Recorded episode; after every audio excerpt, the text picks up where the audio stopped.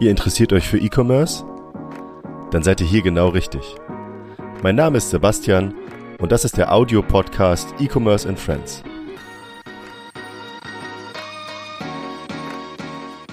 Heute zu Gast Christian Gebert, Geschäftsführer von Steuerberaten.de.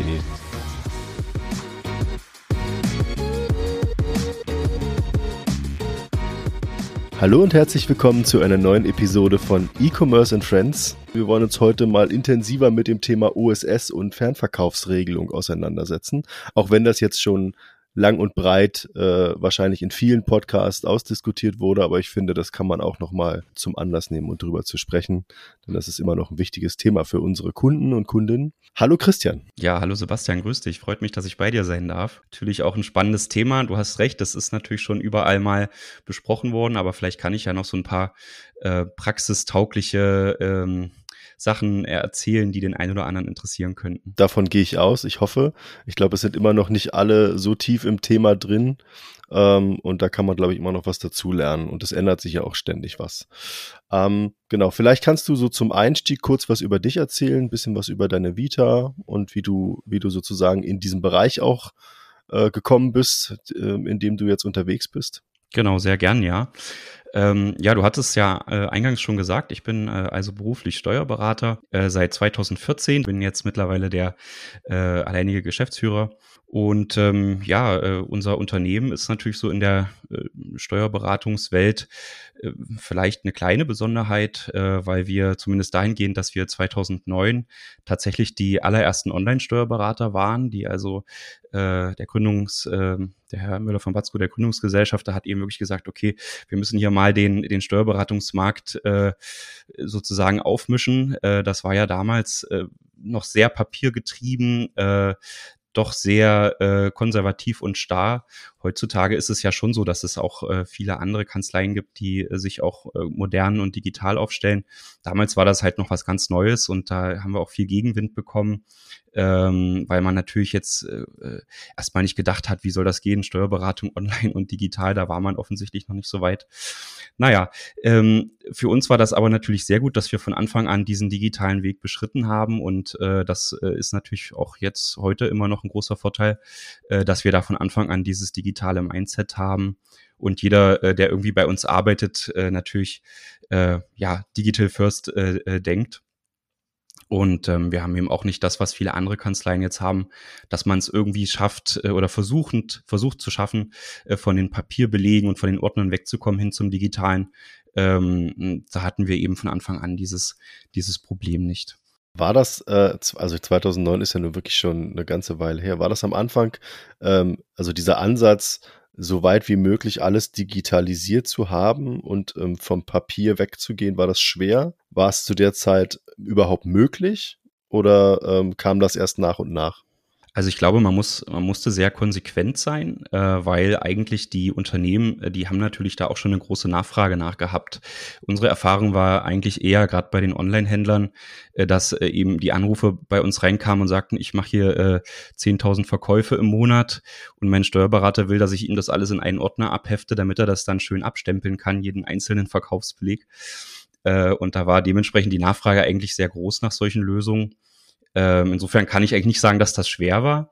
Was natürlich eine Herausforderung war und das auch immer noch ist, das äh, kommen wir ja auch noch mal zu, dass es natürlich äh, immer neue Schnittstellen, äh, Systeme gibt, die dann verwendet werden, äh, die man eben anbinden äh, muss. Und ähm, weil natürlich, wenn man kein Papier hat und jetzt mal nicht sagt, man, man bucht da, stempelt jeden Beleg nacheinander weg ab, äh, geht es natürlich darum, möglichst viel automatisiert aus den Systemen, die schon da sind, abzuholen.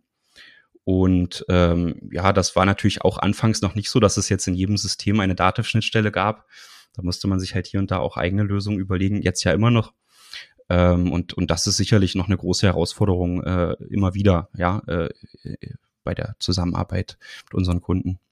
Ähm, das heißt also, ihr habt eigentlich, also äh, vielleicht habe ich es auch falsch verstanden, aber ihr habt eine direkte Anbindung zu dem System des Kunden oder der Kunde schickt das sozusagen an, an Datev eigene äh, Software und ihr arbeitet dann sozusagen darin?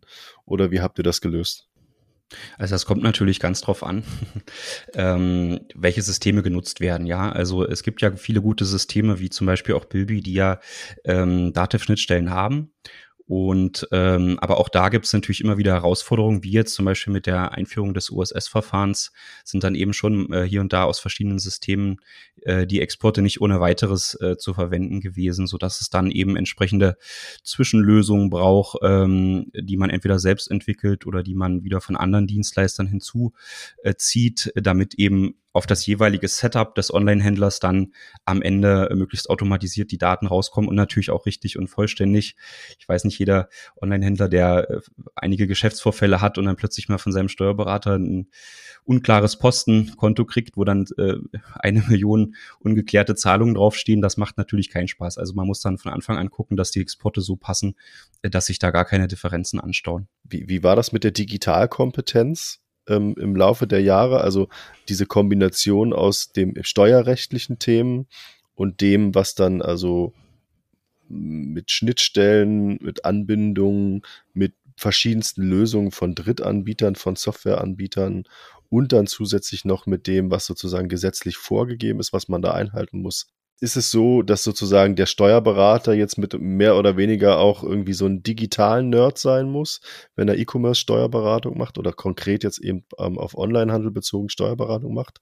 Oder ähm, ist das eigentlich gar nicht notwendig, weil eben die Tools so weit sind, dass jetzt ein normaler Steuerberater, der jetzt äh, äh, da eine entsprechende Ausbildung gemacht hat, ähm, oder, oder eben studiert hat, äh, das einfach machen kann? Oder wie, wie tief geht man sozusagen rein in dem Bereich? Wenn man sich damit beschäftigt.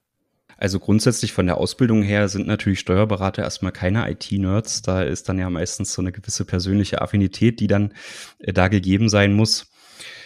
Ähm, insofern, ja, ist das natürlich was, wo es auch oft Spannungsfelder äh, gab. Ähm, wir haben natürlich wir haben den Vorteil, dass wir auch eigene Softwareentwickler beschäftigen, die ähm, für uns eine Kommunikationsplattform entwickeln, ähm, mit denen wir dann, äh, über die wir dann mit unseren Kunden in Austausch gehen, wo es ein Dokumentenarchiv gibt, äh, äh, wo man eben den Einblick in die ganze Zusammenarbeit und Korrespondenz mit uns hat.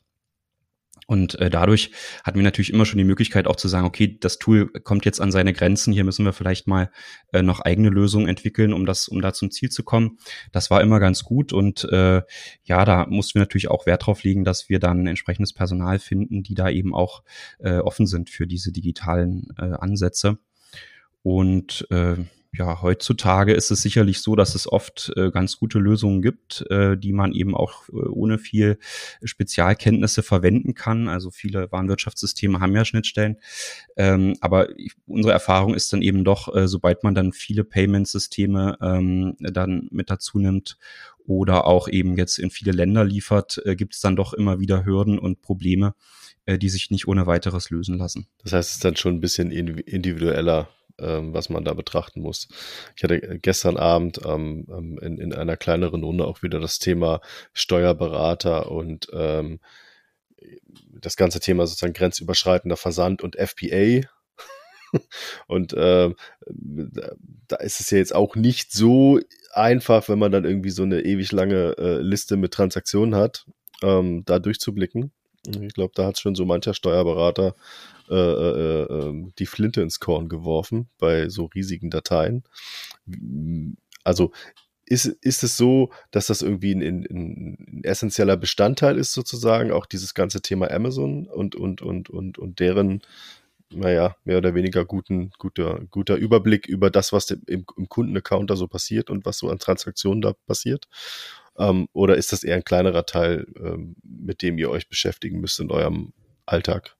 Ja, natürlich. Das, äh, also wir betreuen etwa äh, 800 Online-Händler ähm, jeden Monat und äh, da sind natürlich die der überwiegende Teil ist auch äh, im Bereich ähm, Amazon unterwegs und äh, da bleibt es natürlich nicht aus, da auch zu unterstützen, äh, äh, um die richtigen Daten aus den Accounts zu bekommen oder dann eben dort äh, direkt Tools anzubinden, um eben an die Daten äh, auf die auf die Daten zugreifen zu können. Wie, wie kann ich mir das vorstellen, wenn du sagst, ihr habt da eine Plattform geschaffen? Ist das eine reine Kommunikationsplattform? Vielleicht ist das auch der falsche Begriff, wo der, wo der Kunde, also der Mandant, ähm, sieht, was ihr da macht. Oder werden da Daten direkt aufbereitet, angezeigt? Wie, wie kann ich mir das vorstellen? Was, was für Systeme braucht er im Normalfall oder welche Lösung braucht er im Normalfall, um eben sauber sein Geschäft abbilden zu können, bis hin zum steuerlichen Teil? Also in erster Linie äh, handelt es sich da natürlich äh, um eine Plattform, über die die Kommunikation läuft. Ähm, in vielen Fällen hat man ja früher mit mit E-Mail gearbeitet und äh, das ist äh, kann funktionieren, aber ist natürlich aus Datenschutzgründen äh, problematisch, wenn es jetzt um Lohndaten zum Beispiel geht, ja, die wir dann auch austauschen und äh, da eben Daten der Mitarbeiter äh, rumschicken. Ähm, das ist natürlich das eine Problem, dass es nicht unbedingt datenschutzkonform ist und ähm, auch nicht unbedingt convenient, ja, wenn man dann äh, irgendwie 50 E-Mails bekommt und eine davon ist vom Steuerberater. Wir sehen uns da eben so als, als Projektmanagement-Tool auch, also die, die Zusammenarbeit mit uns ist dann wie so eine Art Projekt, ja, wo man eben äh, sehen kann, wie weit, welche Aufträge habe ich dem Steuerberater erteilt, wie weit ist er hier, äh, wann sind vielleicht Fristen, äh, da wäre ich dann, äh, kann man sich dann automatisch dran erinnern lassen äh, an Abgabefristen. Ähm, man kann eben äh, zu seinem Jahresabschluss äh, zum Beispiel jetzt im Einzelnen nochmal alle Dokumente einsehen. Ähm, das Ganze ist webbasiert, also muss ich installieren und so. Man kann eine Videokonferenz direkt mit uns starten, weil das ist natürlich auch die Herausforderung. Ähm, als Online-Steuerberater sitzen wir ja nicht äh, in der Regel nicht jeden Tag oder einmal im Monat am Schreibtisch des, des Kunden, sondern äh, ähm, man kommuniziert halt digital, ja. Und nichtsdestotrotz ist es ja aber ganz wichtig, dass man eine persönliche Bindung zum Steuerberater aufbaut, weil man ja doch äh, ganz viele sensible Daten äh, teilt, wichtige Entscheidungen äh, in Abstimmung mit dem Steuerberater trifft. Und da will man natürlich wissen, wer ist das, mit dem, mit wem habe ich da zu tun. Und da ist eigentlich von uns aus äh, das Thema Videokonferenz schon, also auch deutlich vor Corona stark gepusht worden, ähm, damit wir eben äh, eine persönliche Bindung zum Kunden aufbauen können oder er auch zu uns, ja, weil es ja doch ein, ein enges Vertrauensverhältnis ist. Ist das was, was der Mandant oder der Kunde, ihr sagt jetzt Kunde, also an was, was er sich gewöhnen musste. Ich meine, ihr habt ja wahrscheinlich auch Geschäftszeiten. Wenn ihr jetzt nur sozusagen über Video zu sehen seid, war das für, die, für den Kunden zum, am Anfang oder für die Kunden ungewöhnlich? Also ich kann mir jetzt, ich kann es mir gar nicht mehr anders vorstellen, aber wahrscheinlich lebt man sowieso so in den letzten anderthalb, zwei, drei Jahren, wo das ja mittlerweile zum, zum, zum Regelfall geworden ist, dass man sich eher irgendwie digital sieht als physisch. Natürlich ähm, haben wir da eben auch äh, viel gelernt in der Anfangszeit, ähm, was funktioniert und was funktioniert nicht. Und ähm, letztendlich hat sich dann ja dadurch auch so eine gewisse Spezialisierung auf gewisse Branchen herausgestellt, äh, äh wie jetzt eben zum Beispiel die Online-Händler. Einerseits, weil das eben technisch anspruchsvoll ist, Online-Händler äh, ähm, in der Buchhaltung zum Beispiel abzuwickeln. Aber eben, weil das dann auch ein entsprechender, äh, ja, das sind dann halt auch Unternehmer, die fordern das ein, die legen jetzt nicht unbedingt Wert drauf, dass man ähm, äh, täglich dann äh, einmal im, im Ladengeschäft vielleicht vorbeischaut oder so, ja, weil sie das eben selber auch, auch so leben in ihren Geschäftsbeziehungen. Nun haben wir ja auch gesehen, dass also der, der natürlich auch in den letzten zwei Jahren ähm, ein, ein großer Anteil Geschäft auch in den, in den im Online-Bereich gewandert ist. Und das lag eben auch an, ähm, neben dem, dass sozusagen dieser, dieser Markt einfach sehr, sehr groß ist, äh, auf der einen Seite daran, dass wir eben eine Pandemie hatten, und ähm, sich Stationärhändler eben auch Gedanken machen mussten, wie sie sozusagen entweder überleben oder zumindest irgendwie versuchen, ähm, online ihre, ihre Ware, die sie jetzt ähm, stationär nicht verkaufen können, aus dem Ladengeschäft heraus zu versenden. Das sind jetzt keine reinen E-Commercer, sondern das ist eher so ein Switch dahin oder ein hybrides Modell, äh, würde ich es jetzt mal nennen. Das ist ja sozusagen der, der, der Omni-Channel-Ansatz, der dann da mit durchkommt. Ähm, auf der anderen Seite natürlich auch ähm, das, die Möglichkeit sozusagen weltweit zu versenden. Also nicht nur europaweit oder deutschlandweit, sondern wirklich weltweit zu versenden durch, durch unterschiedlichste Lösungen, ähm, durch ähm, unterschiedlichste Geschäftsmodelle, ähm, Stichwort Dropshipping, ja, wo im Grunde viele gedacht haben, sie machen damit schnelles Geld, das ist einfach, ich muss die Ware mir nirgendwo hinlegen, ich bestelle das und dann schicke ich es direkt weiter. Ähm, und damit einhergehend, und das ist, glaube ich, jetzt eine ganz gute Überleitung, ähm, gab und gibt es ja gewisse rechtliche, auch steuerrechtliche äh, Themen, die, die, die sich damit eingestellt haben. Ähm, und es gab nun letztes Jahr, ähm, und das ist das, worüber wir ja heute hauptsächlich reden möchten, dieses, kann man das Novelle nennen oder ich weiß gar nicht, wie man es ja, nennt. Ich glaube, das, das trifft es wirklich ganz gut, weil das äh, eine ganz maßgebliche äh, Neuerung im Umsatzsteuerrecht war, genau. Mhm. Und ähm, vielleicht können wir diese, diese Begriffe, die ich am An Anfang genannt habe, also sprich Fernverkaufsregelung und One-Stop-Shop, vielleicht können wir das mal definieren. Also sprich, was, was ist sozusagen ein One-Stop-Shop oder was, was verbirgt sich dahinter für diejenigen, die jetzt noch nichts davon gehört haben? Ähm, und was, was verbirgt sich hinter dem ganzen Begriff Fernverkaufsregelung? Vielleicht kannst du das einmal erklären für die ZuhörerInnen. Ich würde vielleicht sogar noch mal einen Schritt weiter zurücktreten und äh, noch mal ganz kurz zum Thema Umsatzsteuer ausholen, mhm. ähm, weil das ist natürlich das, das Gute als, als Online-Händler, dass man ja mit wenig Ressourcen, äh, ja, also oftmals sind das ja sogar One-Man-Shows, die dann äh, viele Millionen Euro Umsatz bewegen, ähm, kann man eben auch leicht mit, mit wenigen Klicks, wenn man jetzt mal wieder auf, auf Amazon zurückkommt, äh, eben seine Waren auch, auch international anbieten. Und ähm, ja, spätestens an dem Punkt stellt sich natürlich dann auch die Frage der, der Steuerpflicht.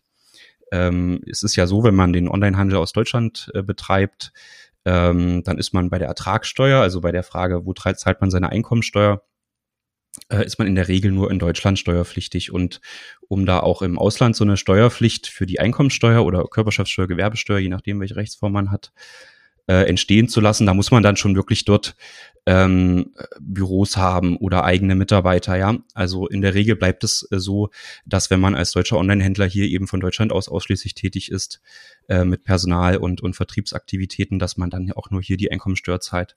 Aber bei der Umsatzsteuer ist das was anderes. Ähm, hier ist es so, äh, dass das die Umsatzsteuer ist ja eine Verbrauchssteuer. Das heißt, äh, die Umsatzsteuer soll eigentlich dort gezahlt werden, ähm, wo der Umsatz dann tatsächlich auch verbraucht wird. Und ähm, das ist natürlich jetzt klar, wenn man also Waren von einem Land in ein anderes schickt, äh, dann wird dieser, äh, diese, dieser Umsatz oder diese Leistung ja dort verbraucht, wo der Kunde das Paket entgegennimmt und dann eben das auspackt und benutzt. Äh, und äh, deswegen ist also das Umsatzsteuerrecht grundsätzlich so ausgelegt, dass äh, die Umsatzsteuer dort zu zahlen ist, wo eben der Kunde das Paket in Empfang nimmt, zumindest im B2C-Bereich. Und ähm, bisher war es immer so, dass es da eine relativ gro große Vereinfachung gab, also in Anführungsstrichen. Da war es nämlich so, dass man die Umsatzsteuer trotzdem noch dort zahlen konnte, äh, von, äh, von wo aus man die Pakete losgeschickt hat. Ähm, also das eben von Deutschland aus in der Regel, wenn man jetzt nicht äh, Warenlager im Ausland hatte, äh, bis dann so gewisse Lieferschwellen überschritten waren. Und äh, das war, da hat man sich dann irgendwann so ein bisschen drauf, drauf eingespielt, dass man immer genau geschaut hat, okay, wie viel liefere ich in jedes Land, überschreite ich die Lieferschwelle, wenn ja, muss ich mich dort registrieren und wenn nein, äh, kann ich die Umsatzsteuer weiter in Deutschland abfü abführen. Ja, also, also gut, das hat natürlich auch immer zu Problemen geführt. Ja, also das äh, gab hunderte Fälle, wo das natürlich äh, nicht geklappt hat mit dem Prüfen und dann hat man die Umsatzsteuer im falschen Land gezahlt aber gut. Und oh, äh, genau. Vielleicht ganz, ganz kurz zwischen, also ohne dich jetzt rausbringen zu wollen, wo, woran liegt das dann, dass man irgendwie eine Frist verpasst hat oder dass man einfach den, diesen, diesen Switch äh, verpasst hat, um das äh, sauber zu melden oder? Genau, also du, du musst es halt wirklich gucken, ähm, ab welchem Umsatz überschreitest du diese Lieferschwelle äh, beispielsweise, äh, wenn die jetzt äh, 30.000 Euro betrug, musstest du halt gucken, alle Umsätze bis 29.999 waren in Deutschland zu versteuern. Dann ab dem 30.000. musstest du dich dann halt im Ausland registrieren und dort die Umsatzsteuer abführen. Und die natürlich, das sind ja auch andere Steuersätze, ja, musst du natürlich dann auch andere Umsatzsteuersätze auf die Rechnung schreiben und so weiter. Und das ging viel, viel, also ganz oft schief. Ja, das also, kann man natürlich nicht immer genau tracken, wenn man das jetzt vielleicht manuell macht zum Beispiel, ja. Genau, ja. So, und dann hat eben äh, äh, die EU schon 2019 gesagt, okay, das müssen wir, äh, hier wollen wir das äh, Umsatzsteuergesetz äh, eben novellieren, wie du das so schön sagtest. Und wir wollen mehr hin zum Grundsatz, nämlich, dass die Umsatzsteuer dort gezahlt wird, äh, äh, wo, sie, wo sie verbraucht wird. Und äh, deswegen hat man gesagt, diese Lieferschwellen fallen weg. Es gibt noch eine ganz geringe, äh, äh, ein, einen ganz geringen Schwellenwert von 10.000 Euro, der für für alle Länder, für alle EU-Länder gleichzeitig gilt. Ja, also alle äh, Lieferungen nach Frankreich, äh, Spanien, Österreich und so weiter werden zusammengefasst und auch so bestimmte Dienstleistungen, äh, Softwareverkauf oder sowas äh, an Privatkunden wird auch alles zusammengefasst. Also alles in diese Schwelle. Und sobald man da drüber kommt, muss man die Umsatzsteuer schon im Ausland zahlen, also relativ äh, deutlich früher äh, oder auch deutlich kleinere Händler betrifft das jetzt. Okay. Ähm, da, welchen Grund hatte das, dass man genau diese Schwelle genommen hat? Gab es da eine Grundlage für? Also die Vorschrift hat natürlich auch auf Kritik gestoßen, dann so unter den Steuerfachleuten, unter anderem, weil diese, weil dieser Grenzwert sicherlich äh, als zu gering, zu gering betrachtet werden kann. Ähm, da gibt es keine Grundlage aus meiner Sicht für, das ist willkürlich gewählt. Okay. Man hätte ja auch sagen können, ab 10 Euro. Weil das stimmt kann auch jeder wieder, im ja. Ausland abführen, äh, kann, kann, kann jeder ins Ausland verkaufen. Ähm, das, ja, okay. Ich glaube, glaub, also wäre wahrscheinlich dann jetzt müßig, ähm, darüber irgendwie sich den Kopf zu zerbrechen, aber hätte ja sein können, dass das einen Grund, Grund hat, dass man genau diese 10.000 Euro da angesetzt hat. Ja, man hat eben gesagt, jetzt kommt eigentlich das Entscheidende und das, äh, der, der Knackpunkt bei der Regelung. Man hat gesagt, okay, das ist ja jetzt erstmal eine Verschärfung, ja, äh, weil man eben schneller dahin kommt, dass man die Umsatzsteuer im Ausland zahlen muss. Aber dafür richten wir äh, einen One-Stop-Shop, deswegen USS-Verfahren, ja, also eine einheitliche Stelle richten wir ein, wo man diese Umsatzsteuer im, für das Ausland melden und auch bezahlen kann. Und äh, das ist dann eben die äh, Erleichterung, die damit einhergeht und die äh, tatsächlich auch in der Praxis ähm, einiges einfacher macht, weil man eben ähm, sagen kann, okay, ich bin sich, ich weiß, wer hier meine Ansprechstelle ist. Das ist eine deutsche Behörde. Das ist also der Rechtsraum, in dem ich mich eh bewege. Ähm, und ich muss mich jetzt eben nicht zum Beispiel in, äh, in Frankreich, Spanien und so weiter registrieren, wo ich die Sprache vielleicht nicht spreche, die Hürden dann doch hin und wieder recht hoch waren, ähm, sich überhaupt da als deutsches Unternehmen zu registrieren. Äh, das ist natürlich eine große Vereinfachung, dass es da jetzt eine einheitliche Behörde in, in Deutschland gibt. Das ist das Bundeszentralamt für Steuern. Das heißt also, wenn, wenn ich sozusagen davon ausgehe, um es nochmal zusammenzufassen, dass ich im Jahr mehr als 10.000 Euro umsetze, ähm, und auch ins Ausland verkaufe, muss ich mich registrieren für dieses OSS-Verfahren, korrekt? Das heißt, es greift nicht automatisch, sondern ich muss mich da schon registrieren. Und genau. dann mache ich eine Meldung an das Bundeszentralamt für Steuern und, und führe auch äh, sozusagen die Umsatzsteuer dorthin ab. Genau. Okay. Also es ist, es ist so, dass du das freiwillig nutzen kannst, wenn du über die 10.000 Euro kommst und du hast das Verfahren nicht beantragt. Da musst dann du ist es registriert sein in jedem Land sozusagen. Genau, richtig. Und deswegen ist es eigentlich so, also äh, dass man, dass es kaum einen Grund gibt, sich nicht für dieses Verfahren zu entscheiden. Also das OSS-Verfahren ist eigentlich immer von Vorteil, äh, wenn man äh, da ansatzweise in die Nähe von diesen 10.000 Euro kommt. Das ist auch so, dass man da freiwillig drauf verzichten kann. Man kann auch sagen, okay, ich habe jetzt nur 5.000 Euro Lieferungen ins Ausland äh, dieses Jahr gehabt. Nächstes Jahr wird es vielleicht ein bisschen mehr, aber die 10.000 weiß ich nicht, ob ich es erreiche. Kann man sich auch freiwillig schon mal dafür registrieren, äh, um jetzt nicht überrascht zu werden, wenn plötzlich doch die hohe Nachfrage aus dem Ausland nach den Produkten kommt. Aber es ist nicht so, dass ich da sozusagen regelmäßig was hinmelden muss, sondern nur, wenn ich tatsächlich dann eben Umsätze mache im Ausland. Ähm, Oder genau, also gibt es da Regelungen? Also. Ja, also ein, ein Vorteil ist halt auch noch, ähm, die Meldung erfolgt immer quartalsweise und auch die Zahlung der Umsatzsteuer erfolgt immer quartalsweise. Und ähm, auch wenn man, wenn man gemeldet ist und äh, keine Umsätze hat, muss man dann zumindest mal eine Null abgeben. Ja, also man muss natürlich jedes Quartal eine Meldung äh, dann beim Bundeszentralamt für Steuern abgeben. Und ähm, das ist eben auch ein Vorteil aus meiner Sicht, ein Liquiditätsvorteil. Die Umsatzsteuer bei größeren Händlern ist ja immer äh, sonst monatlich äh, zu zahlen und abzuführen. Und jetzt hat man eben ein Quartal Zeit, ähm, um die Umsatzsteuer dann äh, abzuführen. Also die Liquidität bleibt einem ein wenig länger erhalten, bis man die Umsatzsteuer dann abführen muss.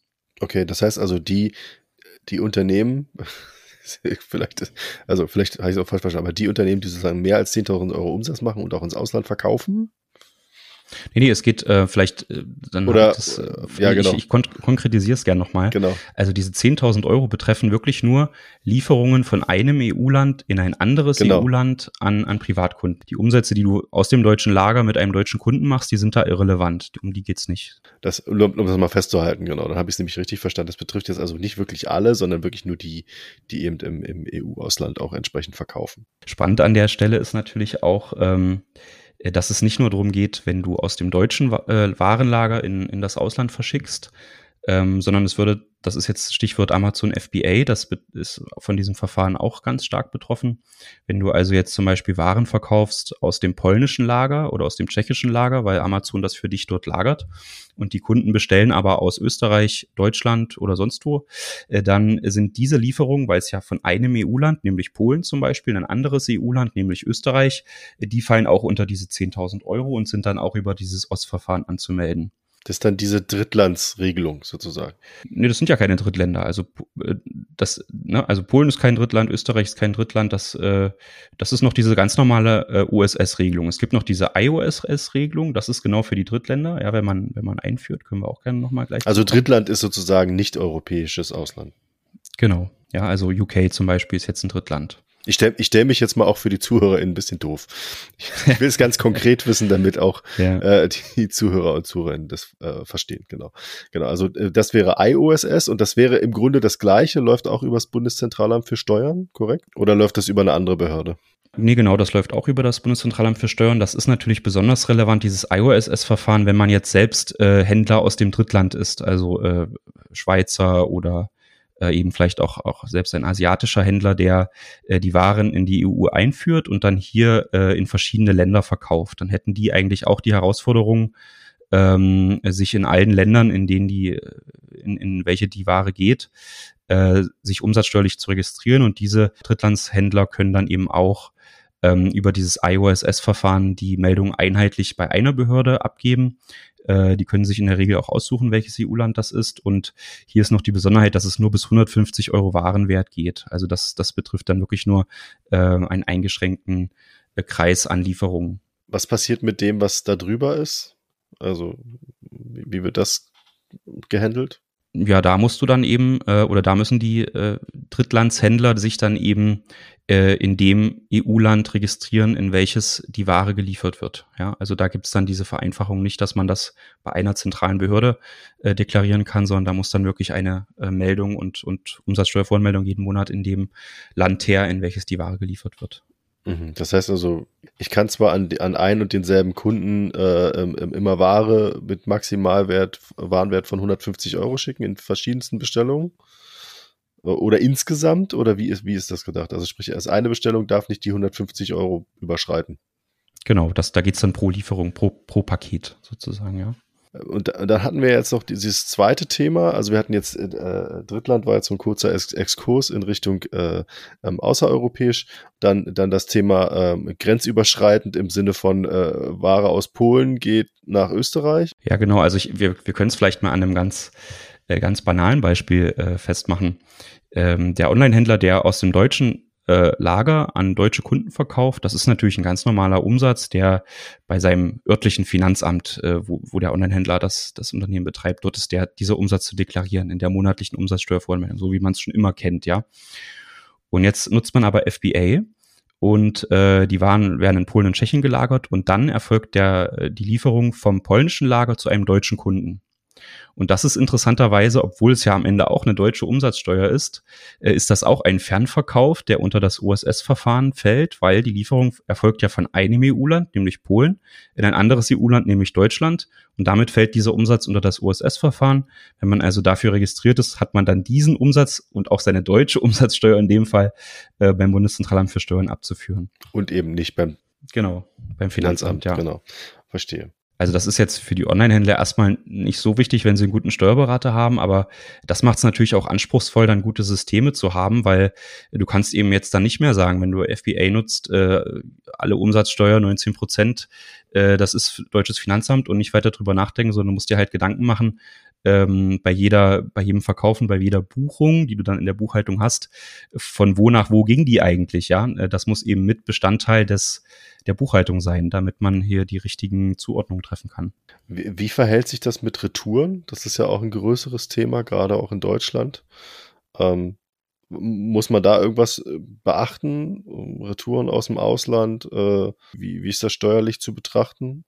Eigentlich, eigentlich kein großer Aufwand wahrscheinlich jetzt mit USS. Genau, eigentlich nichts, nichts Besonderes. Die ist halt die, der Umsatz wird rückabgewickelt und dementsprechend ist das dann auch als ähm, ja, äh, als, als Korrektur der Bemessungsgrundlage äh, später in der, in der nächsten Meldung wieder zu berücksichtigen. Okay, das wird dann sozusagen einfach im nächsten Quartal dann mitgemeldet und fertig. Genau. Okay. Ähm, jetzt hatten wir noch das Thema Fernverkaufsregelung. Was verbirgt sich dahinter? Ist das das Gleiche? Oder ist genau, das was das, anderes? letztendlich kannst du einen Strich drunter machen. Das, worüber wir jetzt gerade gesprochen haben, ist die Fernverkaufsregelung. Das ist die Fernverkaufsregelung und der, das, das, der One-Stop-Shop ist sozusagen eine ein, ein Bestandteil ein davon. Bestandteil davon, genau. Gut, dann hätten wir, hätten wir das auch geklärt. Wunderbar. Ähm, Genau, dann, dann können wir ja vielleicht einfach mal darüber sprechen. Wir hatten jetzt so, so zwei, drei Beispiele, ähm, die du schon genannt hast, ähm, so Konstellationen, ähm, was sozusagen ähm, in der Praxis passieren kann und wie man darauf reagieren muss oder was man dann tun muss.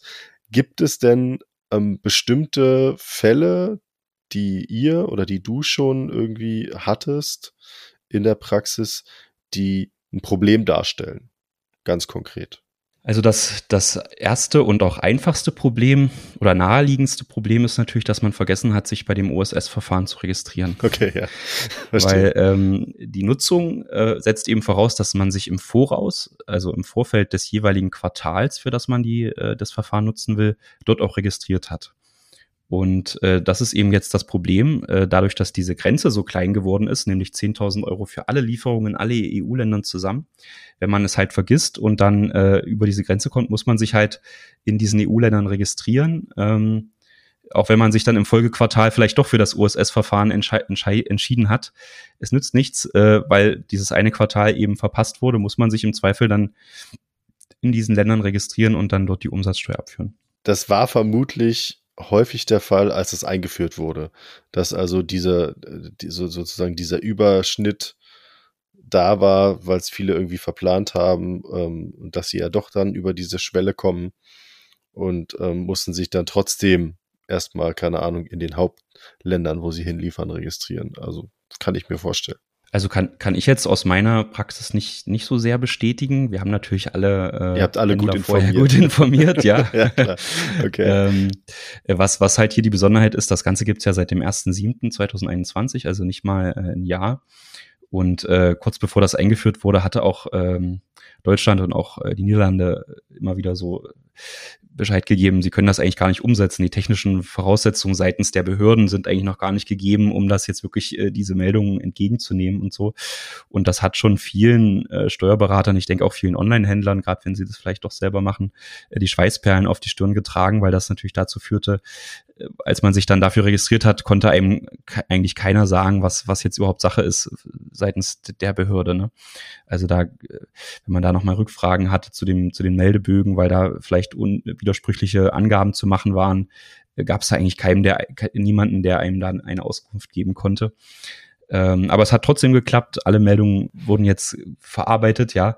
Und ähm, ich glaube auch die, die, das Bundeszentralamt für ist jetzt deutlich besser aufgestellt als noch vor, vor einem guten Jahr.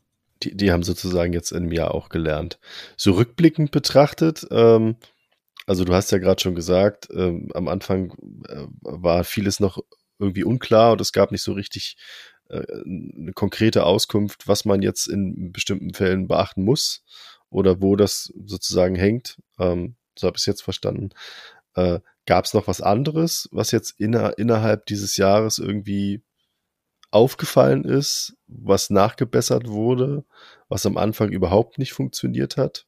Ja, also ich meine, jetzt könnte ich, da werden jetzt äh, viele sagen, ja, was, was beschwere ich mich denn da? Ähm, aber wir wollen natürlich bei der, ähm, bei der Verarbeitung der Daten auch möglichst äh, effizient arbeiten. Und anfangs war es halt so, oder wie auch da wieder der Hinweis für viele, die das selber machen, die Meldung, man musste dann halt wirklich die Daten händisch da eintippen äh, in dem Portal, wie viele Umsätze waren jetzt in welchem Land. Äh, und es gab jetzt keine Schnittstelle, wo man sagen konnte, okay, ähm, ich kann hier, äh, habe einen Datensatz, den übertrage ich jetzt dorthin und dann wird der automatisch verarbeitet. Da war halt viel, viel händisch zu tun.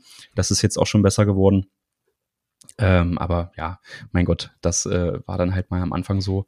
Und was eben, glaube ich, für viele äh, waren Wirtschaftssysteme ähm, problematisch war dann eben die Exporte, die sich äh, ergeben, ähm, die dann eben für die Buchhaltung relevant sind, auch entsprechend anzupassen, weil das ja schon äh, äh, dann plötzlich ganz anders war, wann, ab wann sind welche Umsätze wo mit welchem Steuersatz äh, zu belegen.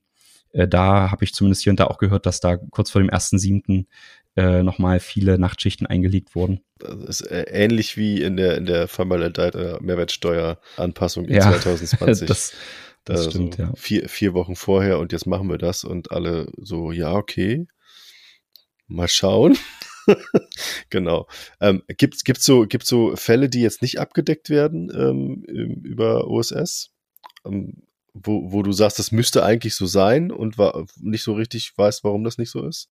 Ja, also wie gesagt, das Thema war ja auch schon lange äh, von der EU geplant, äh, bis es jetzt tatsächlich umgesetzt wurde. Und ich glaube, da hat man noch nicht mit gerechnet, dass äh, Amazon das FBA-Thema äh, so groß äh, ausspielt, weil äh, genau da gibt's eben noch Probleme. Ähm, wenn man Amazon FBA nutzt und ähm, eben die, die Ware auch außerhalb von Deutschland äh, lagern lässt, dann äh, muss man nach wie vor in diesen Ländern registriert sein, umsatzsteuerlich, weil ähm, diese Warenbeförderung von einem Land ins, also von einem Lager in das andere, die muss man eben nach wie vor äh, über die ganz normale Umsatzsteuervoranmeldung ähm, melden und dann eben auch das Ankommen der Waren in Polen und Tschechien muss man dort dann auch als innergemeinschaftlichen Erwerb, also dass man die Ware dort äh, erhalten hat und dann, dass sie dann dort dem umsatzsteuerlichen Lager zugeordnet wird, Dafür muss man dann eben auch noch in Polen und Tschechien äh, registriert sein und regelmäßige Meldungen abgeben.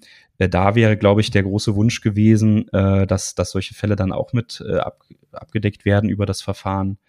Ähm, das ist aber jetzt, wie gesagt, noch nicht der Fall. Deswegen äh, bleibt es nicht aus, sich da auch nach wie vor zu registrieren. Also woran, ich, ich frage mich jetzt gerade, woran das liegt, weil das ist ja eigentlich kein Verkauf an einen Endkunden. Also warum ähm, das wird ja, im Grunde wird die Ware ja nur über eine Ländergrenze hinweg irgendwo anders hingepackt. Mehr ist es ja. Ja, das, das ist natürlich eine Vorschrift, die dazu dient, äh, Umsatzsteuerbetrug zu vermeiden, äh, weil man eben die verschiedenen Länder äh, informiert hält, wel, welcher Warenwert jetzt sozusagen vom einen, von einem Land in das andere transportiert wurde, damit das andere Land die Möglichkeit hat, zu prüfen, ob dann da auch tatsächlich ents äh, entsprechende Verkäufe stattgefunden haben. Also das ist der Grund und aber man hätte ja vielleicht überlegen können, äh, eine ähnliche Vorschrift da vielleicht auch in dieses Verfahren mit, mit einbauen zu können. Äh, nichtsdestotrotz bin ich eigentlich ganz, ganz positiv gestimmt jetzt nach der Änderung. Ich weiß nicht, äh, viele kennen das vielleicht. Es gab ja vorher dieses MOS-Verfahren. Ähm, das hieß Mini One-Stop-Shop, also äh, das M stand für Mini, weil man da eben nur bestimmte ähm, Dienstleistungen, die man äh, im europäischen Ausland an Privatkunden erbracht hat, äh, darüber äh, abmelden konnte. Und eigentlich hat, haben immer alle gesagt, naja, das ist ein Rohrkrepierer, diese, diese Vorschrift, weil es kaum genutzt wird von den Unternehmen. Das, das war eigentlich nicht so erfolgreich. Deswegen hat man eigentlich gedacht, naja, hm, dasselbe Verfahren jetzt auch noch für die Lieferungen einzuführen, ob es das denn bringt. Aber ähm, ich denke, es ist, also insofern ist das eher eine positive Überraschung, dass es doch ganz gut funktioniert hat. Es ist, es ist, glaube ich, ein bisschen abhängig davon, wie, wie umfangreich sozusagen das ist, was man damit abbildet immer.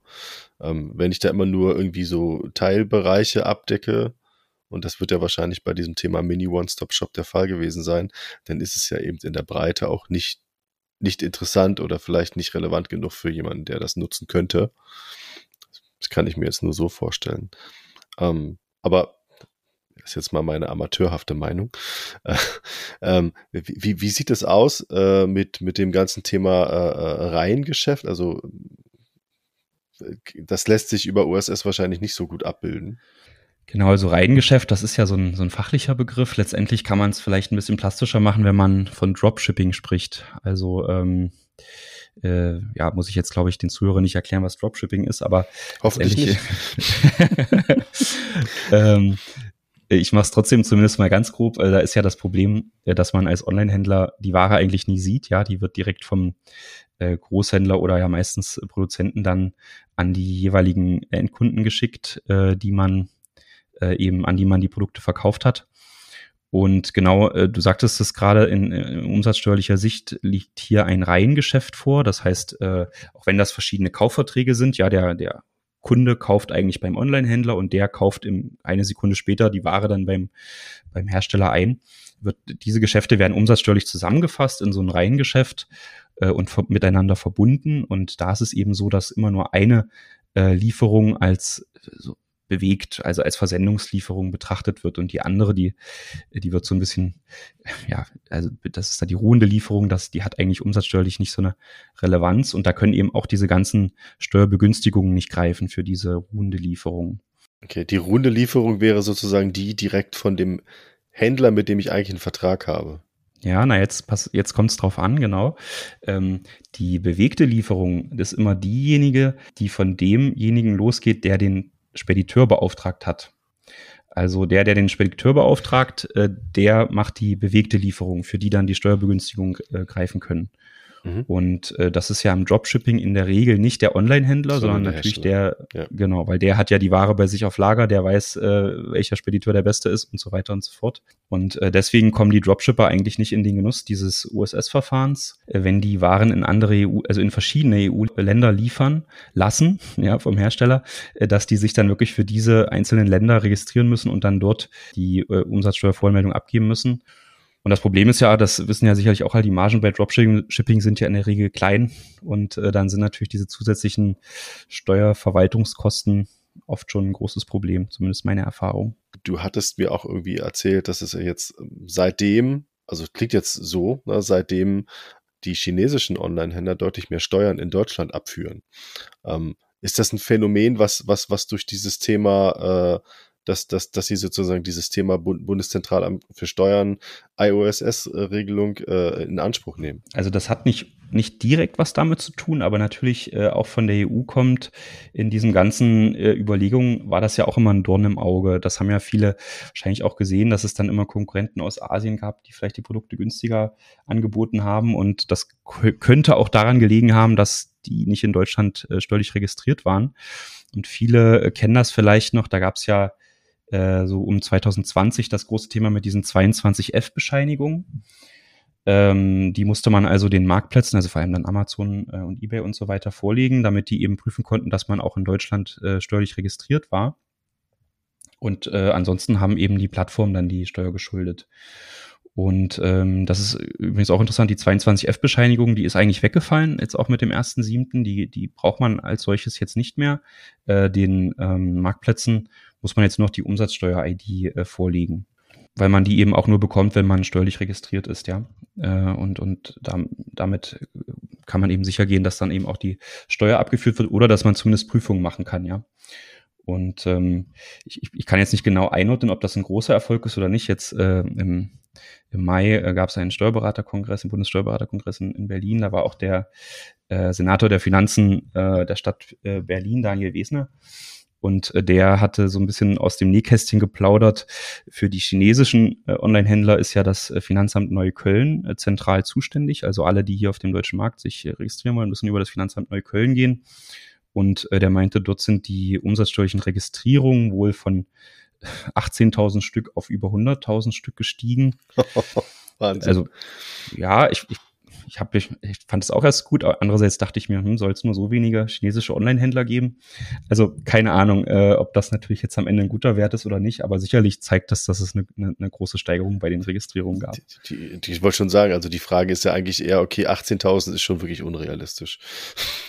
Und dann ist so 100.000 vielleicht auch noch unrealistisch, aber immer noch besser als 18. Also da muss man wahrscheinlich immer irgendwie so einen, einen Cut machen und dann überlegen, okay, was ist, was ist jetzt besser?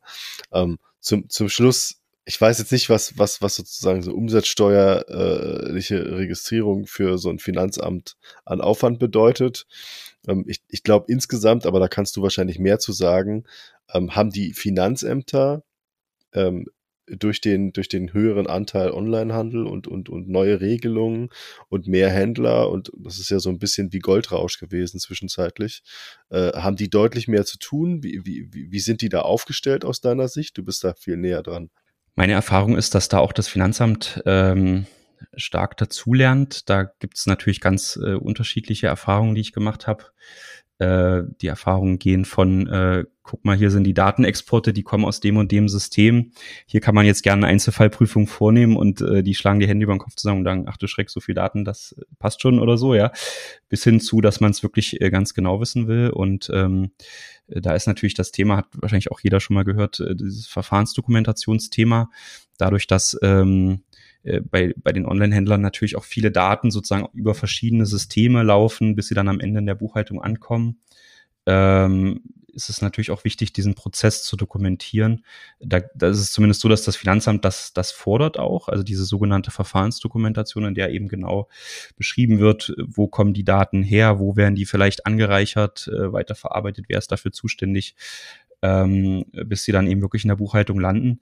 Wenn man das hat, äh, das ist aus meiner Sicht schon eine ganz passable Versicherung für eine mögliche Betriebsprüfung des Finanzamts, weil man dann eben, wenn es doch irgendwo Differenzen in Exporten oder so gibt, ähm, oder, oder Abweichungen, ja, äh, dass man dann eben sagen kann, okay, das ist aber zumindest unverschuldet und ähm, äh, ich habe ja hier die Dokumentation, wie es eigentlich sein muss. Diese, diese Fehler müssen entschuldbar sein.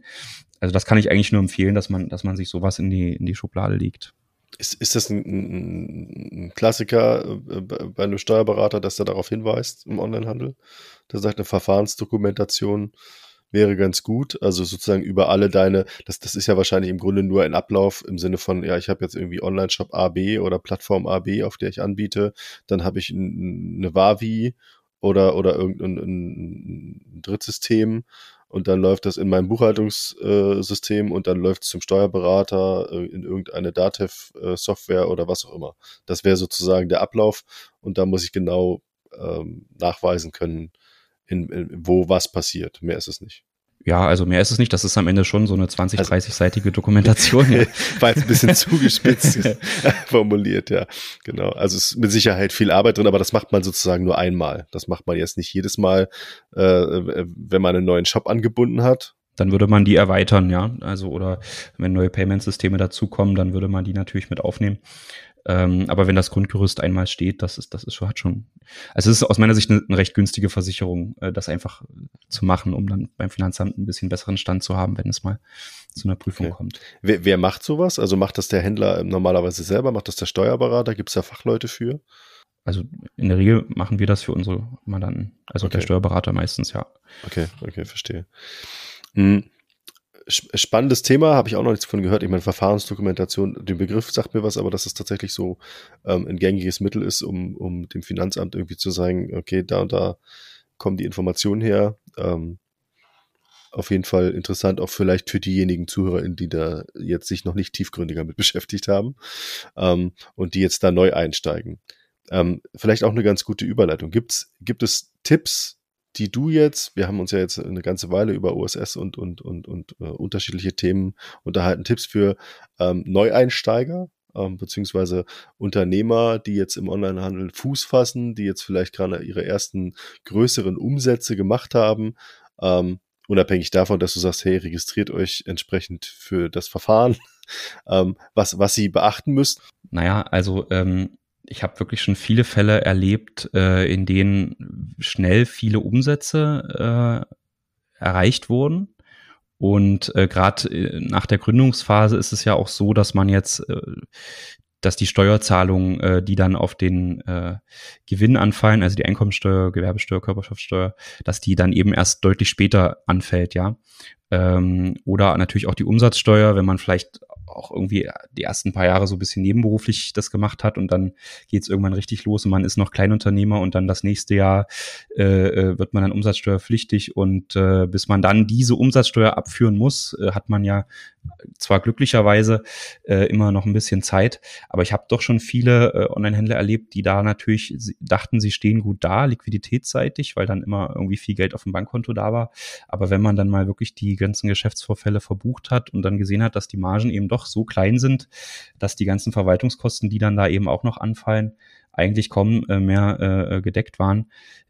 Also da kann ich wirklich nur zu raten, auch äh, dann eben zeitnah das Thema Buchhaltung, betriebswirtschaftliche Auswertung, äh, Branchenvergleich äh, und so weiter mal anzustellen, äh, um da einfach auch das Unternehmen dann, dann steuern zu können, ja, um da nicht, nicht blind zu fliegen.